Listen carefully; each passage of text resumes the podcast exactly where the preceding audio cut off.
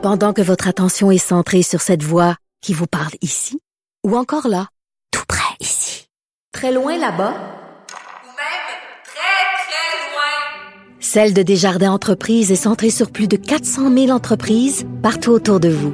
Depuis plus de 120 ans, nos équipes dédiées accompagnent les entrepreneurs d'ici à chaque étape pour qu'ils puissent rester centrés sur ce qui compte, la croissance de leur entreprise.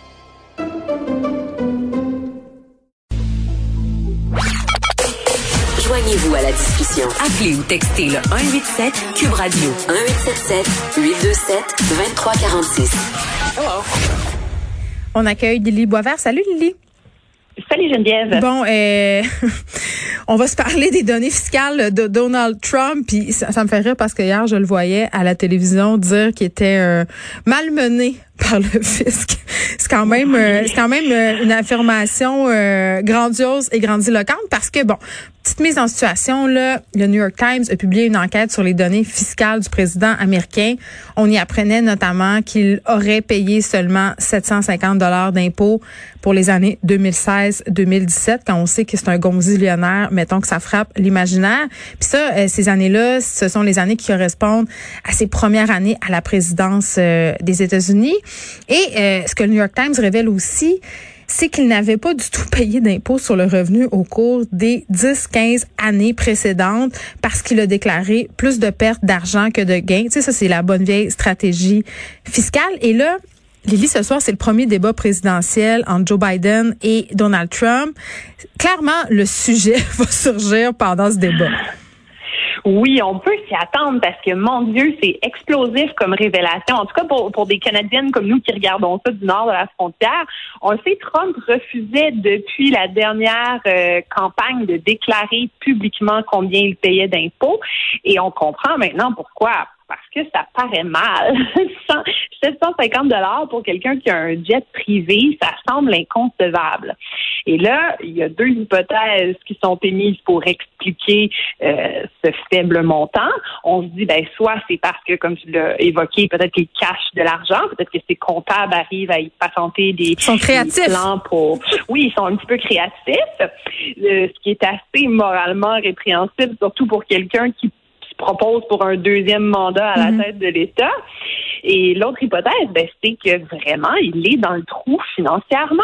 Et dans ce cas-là, on peut aussi se demander comment est-ce qu'il peut avoir l'arrogance de se prétendre comme le- la meilleure personne aux États-Unis pour gérer l'économie du pays en entier. Et on se rappelle en passant que Trump s'est souvent présenté comme un self-made man, un homme qui, qui était parti de rien, mais Ouais. c'est complètement absurde parce qu'on sait qu'il a reçu des millions de son père quand il était jeune.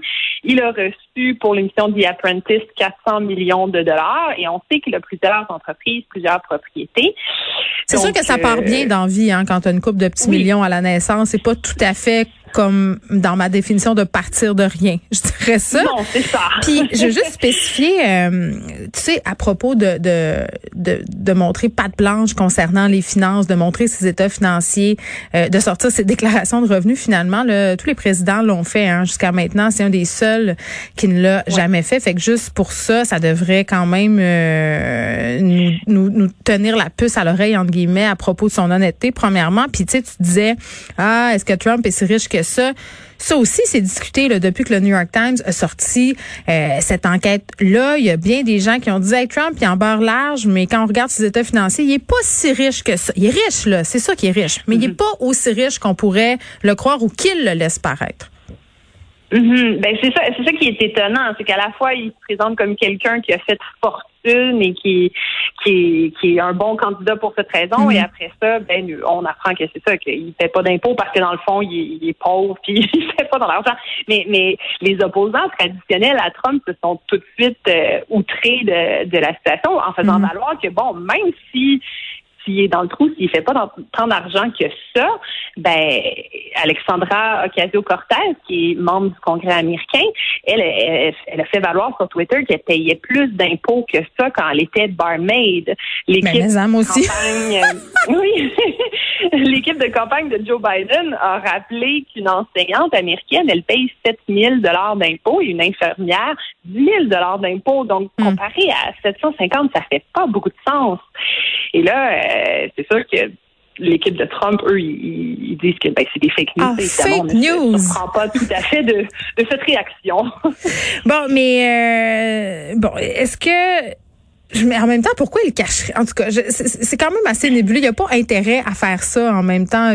C'est sûr que tout se sait maintenant. Puis forcément, tout est scruté à la loupe dans une campagne présidentielle. Mais euh, partons de ça, Lily. Puis je pense que tu voulais faire des liens avec le syndrome du rich asshole. Oui, écoute, c'est une théorie sur laquelle je suis tombée euh, récemment. C'est un écrivain, un essayiste et journaliste américain qui s'appelle Michael Lewis, qui a écrit un livre qui s'appelle La richesse est la richesse extrême et mauvaise pour tout le monde, en particulier pour les riches. Et lui, il dit que quand on se met à faire beaucoup d'argent, on développe le syndrome du rich asshole, du trou de cul riche. Donc lui, il propose l'hypothèse que ce n'est pas le fait d'être avare et, d'être euh, en compétition tout le temps pour des ressources qui va prédisposer certaines personnes à devenir riches, comme on le pense parfois, mais que c'est plutôt la richesse elle-même qui va jouer avec le cerveau des gens en les rendant plus antisociaux. Lui, il dit que la richesse, ça a un effet débilitant sur le cerveau des gens, particulièrement sur l'intelligence émotionnelle. Et il y a quand même quelques études en psychologie qui semblent lui donner raison, notamment une étude de 2010 qui a montré que les gens riches, quand on leur fait passer des tests, ont tendance à être moins bons que les gens pauvres pour décoder les émotions des autres. Et là, il y a des sociologues qui font... C'est pas surprenant. valoir- mais ça s'explique Ben oui. ça s'expliquerait justement par le fait que euh, les plus on fait d'argent, plus on s'isole de la société. Ah, la fameuse tour d'ivoire du privilège.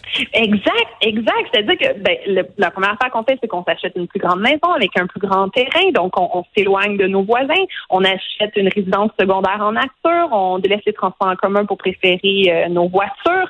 On a notre personnel. On a un cuisinier. On a, on a des gens qui s'occupent d'aller faire nos courses pour nous dans les marchés. Puis quand ils rentrent à la maison, ils ont une entrée, euh, une entrée du personnel qui est cachée à l'arrière. Mais moi, Lily, je l'ai la solution. Je, je l'ai la solution. Il faut juste se tenir avec d'autres riches. Oui, mais euh, s'ils ont eux-mêmes le même syndrome, Oh non! ça va aider tant que ça. Les nouveaux riches sont peut-être moins pervertis. Ah oui, peut-être les nouveaux riches. Euh, mais il y a une autre étude en psychologie qui euh, est très intéressante aussi, Geneviève. C'est une étude où on a pris des cobayes et on les a fait jouer au Monopoly.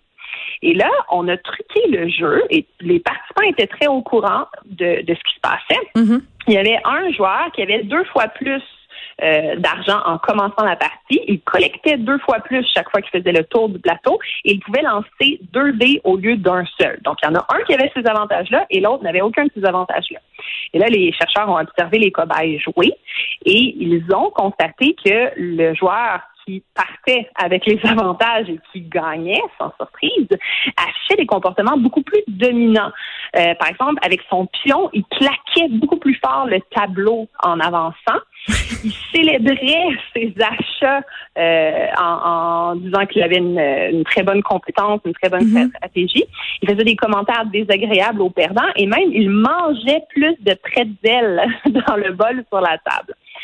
Et là, après le jeu, les chercheurs ont demandé aux cobayes de discuter de leur expérience et ils ont constaté que les joueurs riches, ceux qui avaient gagné, expliquaient justement leur victoire par leur talent, par leurs compétences, par leur stratégie, Hmm. plutôt que de reconnaître que le jeu était truqué en commençant pour faire en sorte que c'était pratiquement impossible pour eux de perdre. Donc, eux, ils ont, les chercheurs ont un peu extrapolé en disant sûrement que ça se passe aussi comme ça dans la vraie vie.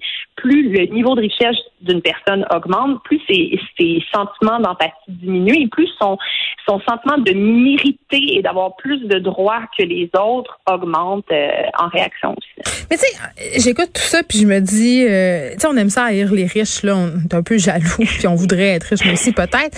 Euh, euh, tu sais, est-ce que dès qu'une personne devient riche, on devient, cette personne-là devient automatiquement une mauvaise personne? Je pense pas là. Non, c'est ça que, bon, là, c'est, on parle de phénomènes, de tendances qui sont observées. C'est Trump qui est méchant, je pense, peu importe. Mais je pense que c'est, c'est peut-être une tendance, c'est sûrement qu'il y a des individus qui vont, qui vont plus aller vers ça que d'autres. Euh, mais ce sont des personnalités peut-être plus narcissiques ou tu sais, il doit y avoir d'autres traits que la richesse, que la richesse exacerbe. Ouais. Mm-hmm. et, euh, puis on peut penser à Warren Buffett justement qui est milliardaire et, qui lui, euh, au contraire de, de, Donald Trump, dit que c'est ça fait pas de sens de qu'il paye autant aussi peu d'impôts. Il dit que des, des milliardaires comme lui devraient payer beaucoup plus d'impôts euh, comparativement aux autres citoyens. Et, euh, Mais attends, euh, tu as vu, il y a un article qui est sorti récemment, puis par ailleurs, Warren Buffett va donner une bonne partie de sa fortune à sa mort. Là. 99% de sa fortune, pour être plus précis, ça c'est quelque chose comme 72 milliards de dollars. By the way, là, il y a d'autres riches qui ont promis la même chose dans la famille Gates. et je lisais un article récemment sur des enfants de riches qui disaient, hey, nous autres, là, on est willing à payer plus d'impôts. On veut payer plus d'impôts. Donc, il y en a des riches qui sont altruistes. Il y en a des riches qui sont conscients de leurs mm-hmm. privilèges et qui veulent donner. Mais bon, en même temps, tu dis, ces riches-là qui donnent, euh, ça leur permet aussi de sauver de l'impôt. Tout est dans ben tout. Oui, c'est ça, les, beaux avantages de la charité aussi. Euh, mais mais c'est intéressant tout ça parce que c'est ça que, bon, il y a la fortune personnelle qui va influencer notre vision de la vie. Mais l'idéologie politique aux États-Unis aussi, c'est très fort. Puis quand tu prends, peu importe la fortune des gens, quand tu regardes s'ils sont démocrates ou républicains, hmm. Ça influence énormément leur rapport à l'argent et à la richesse. Il y a une, une enquête du Pew Research Center où on a demandé aux Américains pourquoi une personne est riche. Et la mhm. majorité des républicains disaient que c'était parce qu'elle travaillait plus dur que les autres, tandis que la plupart des démocrates disaient que c'est parce que ces personnes-là avaient des avantages dans la vie. Donc, on est vraiment en présence de, deux écoles qui s'opposent. Puis à propos de l'enrichissement, il y a bien des gens qui disent que tu ne deviens pas millionnaire sans casser des œufs, entre guillemets, que forcément, si tu es devenu riche parce que tu as exploité du monde. Ah oui. mais peut-être peut-être pas toi directement, mais peut-être tes ancêtres ou, toi directement aussi, ça se peut. ben oui, puis en même temps, euh, le capitalisme on est, est un système d'exploitation. Je pense qu'on peut pas euh, euh, le nier. Là, pour revenir à Trump, est-ce que les révélations sur ses impôts, Lily, vont avoir un impact dans la course à la Maison Blanche? Est-ce que Lily est encore là ou on a perdu Lily? Oh, on a perdu Lily. Bon, ben moi je répondrai euh, moi-même à la question. Moi je pense qu'il va s'en sortir très très bien. Lily, tu es de retour? Oui, je suis OK. Bon, je te demandais si euh, puis j'avais un peu la réponse, je me disais est-ce que les révélations sur les impôts de Trump vont avoir un impact dans sa course à la Maison Blanche Moi je moi je disais je faisais l'hypothèse que ça aura aucun impact. Ben effectivement, c'est ça. Je, je disais la réponse du sondeur euh, américain Witter qui lui dit que ben, étonnamment, non. Euh, on pourrait s'attendre à ce que ça, ça influence les Américains, mais ils ont tous pas mal déjà leur opinion en faveur ou en défaveur de Trump.